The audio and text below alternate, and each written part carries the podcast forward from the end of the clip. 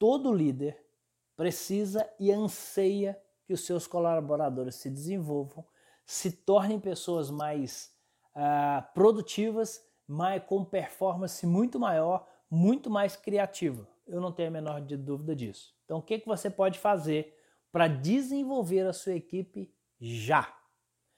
Bom, se você quer que a sua equipe aumente a competência, se você quer que o seu colaborador seja mais competente, seja mais produtivo, a primeira coisa que você precisa fazer é mapear as competências do seu colaborador. Bom, se você quer, ele quer que ele aumente as competências, como fazer isso? Se não souber ainda quais são as reais competências do seu colaborador. E competência não é uma coisa que você responde agora. Se você nunca parou para pensar e alguém te perguntar e você responder quais são as competências da sua equipe, você, você só vai perceber ou responder as competências que se afloram mais naturalmente. Mas e todas aquelas que ainda não, não apareceram, todas aquelas que ainda não teve condições de colocar em prática? Então é preciso que você mapeie as competências. E como mapear? Competências de, de colaborador. Você só mapeia com observação você só mapeia com avaliação. Como assim avaliação? Não é dar uma prova para o seu, pro seu liderado, para o seu colaborador responder as questões. Não é isso. É a observação e a avaliação o tempo todo. Nós vamos falar agora sobre a avaliação. Você precisa também identificar quais são os desafios que o seu colaborador tem superado.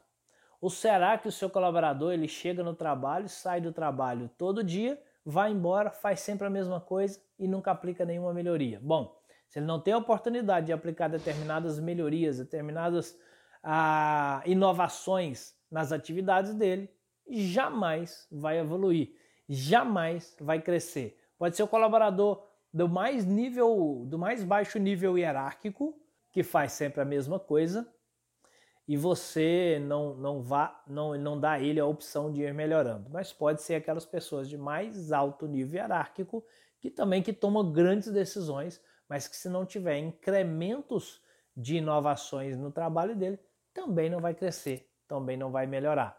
Há que ter um equilíbrio entre competência e desafio assumido. Alguém que fica simplesmente no nível da competência, ou seja, faz tudo sempre de maneira tranquila, faz tudo sempre de braço cruzado, faz tudo de braço cruzado que eu digo no conforto, na tranquilidade, faz tudo sempre na maior tranquilidade, não vai crescer, não vai evoluir, não vai para o próximo nível. Então, aqueles profissionais que você vê falar, não, isso aí eu já faço tranquilo, eu sou tão bom que eu já faço isso de forma muito tranquila. O que, que essas pessoas estão dizendo? Elas estão estagnadas. Talvez elas sejam, é, estão em um nível que realmente são muito bons, mas estão estagnadas. Elas não aprendem nada novo, elas não enfrentam desafio, elas não inovam no trabalho delas. Sabe o que vai acontecer com essas pessoas? Aquelas que estão no, no nível ainda menor, digamos assim, e que incrementam desafios, incrementam inovações, elas vão crescer e vão passar quem tiver estagnado. Então, se você quer que a sua equipe se desenvolva, é preciso, de tempos em tempos, inserir um novo desafio inserir uma, uma inovação ali na, no trabalho dele, para que ele saia um pouco do conforto e tenha que aprender algo novo para fazer. Se você tem aí alguém na sua área comercial, por exemplo, talvez a grande inovação para essa pessoa seja aprender a vender um produto novo que ela não vende. Você tira o relatório lá, você vê que ela só vende determinados produtos. Então, qual é a abordagem que você vai ter com essas pessoas para acrescentar um desafio de vender um produto novo? Colocar uma meta naquele produto, oferecer treinamento para aquele, aquele produto e acompanhar de perto, fazer as pessoas saírem da zona de conforto para que elas cresçam. E elas vão ficar felizes com isso, porque no caso do venda, da vendas, principalmente, elas vão ver novos resultados acontecendo, elas vão ver que elas cresceram, elas vão ficar felizes por causa disso.